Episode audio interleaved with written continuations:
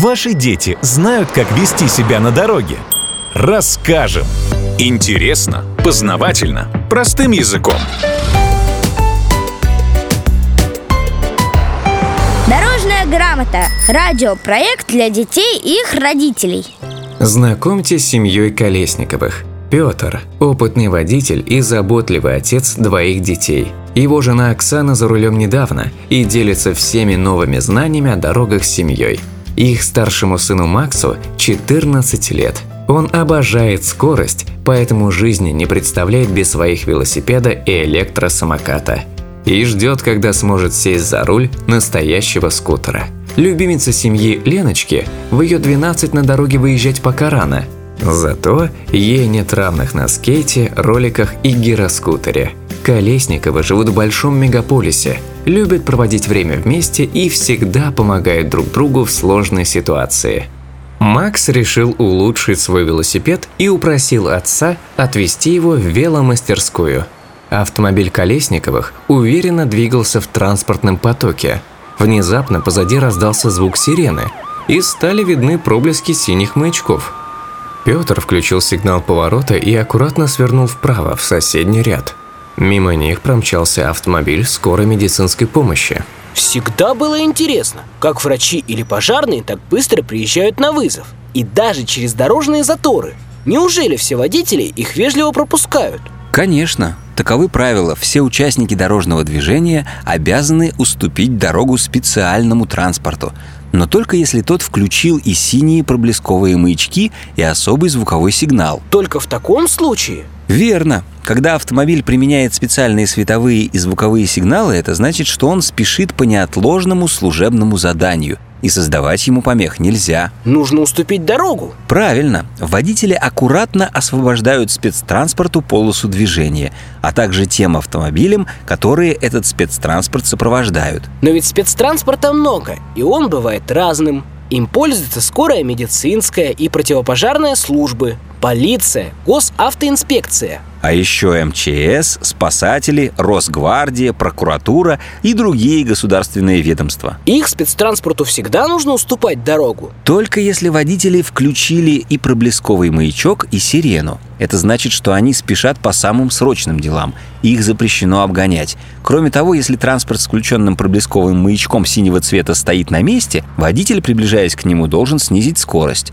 Это поможет при необходимости немедленно остановиться. А как насчет спецтранспорта с оранжевыми маячками? Я такие видел на уборочных машинах, бензовозах, эвакуаторах и даже автобусах с детьми. Этим автомобилям тоже нужно уступать дорогу? Нет, их спецсигналы не дают преимущества в движении, но помогают привлечь внимание. Водители, увидев их, осторожнее движутся и маневрируют, и дороги становятся безопаснее.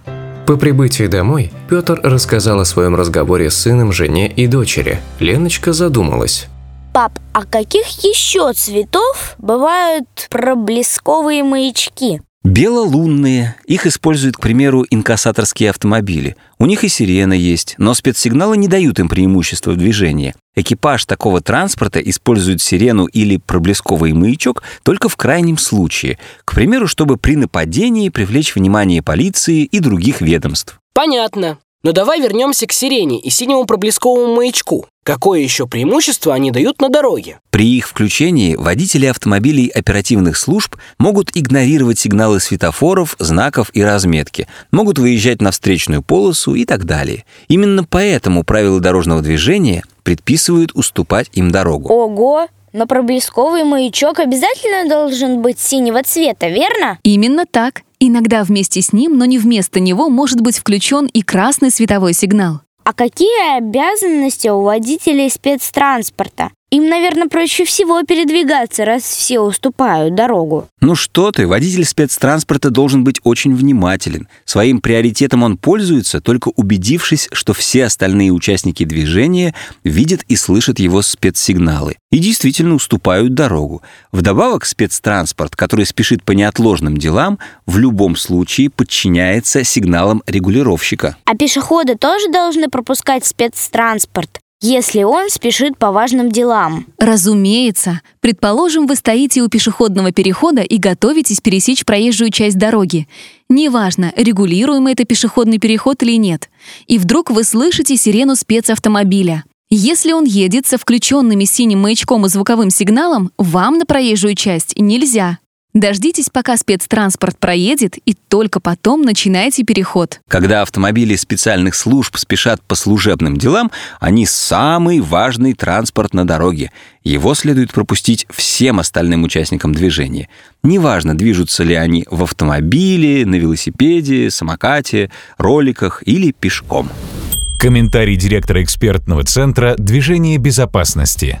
Автомобили специальных служб, скорая медицинская помощь, полиция, пожарные, МЧС и другие имеют приоритет на дороге, когда включают специальные световые и звуковые сигналы. Использование специальных сигналов означает, что автомобили спешат по заданиям, не терпящих промедлений. Очень важно, чтобы, заметив спецсигналы, участники дорожного движения, пешеходы, водители любых транспортных средств предоставили возможность для движения. Зачастую от того, насколько быстро специальные службы приедут к месту вызова, зависит жизнь человека. Водители спецтранспорта проходят специальную подготовку, которая позволяет маневрировать с учетом загруженности движения. Но наша помощь и максимально свободное движение позволят достичь срочного вызова максимально быстро. Будьте внимательны к спецсигналам на дороге. Дорожная грамота. Радиопроект для детей и их родителей.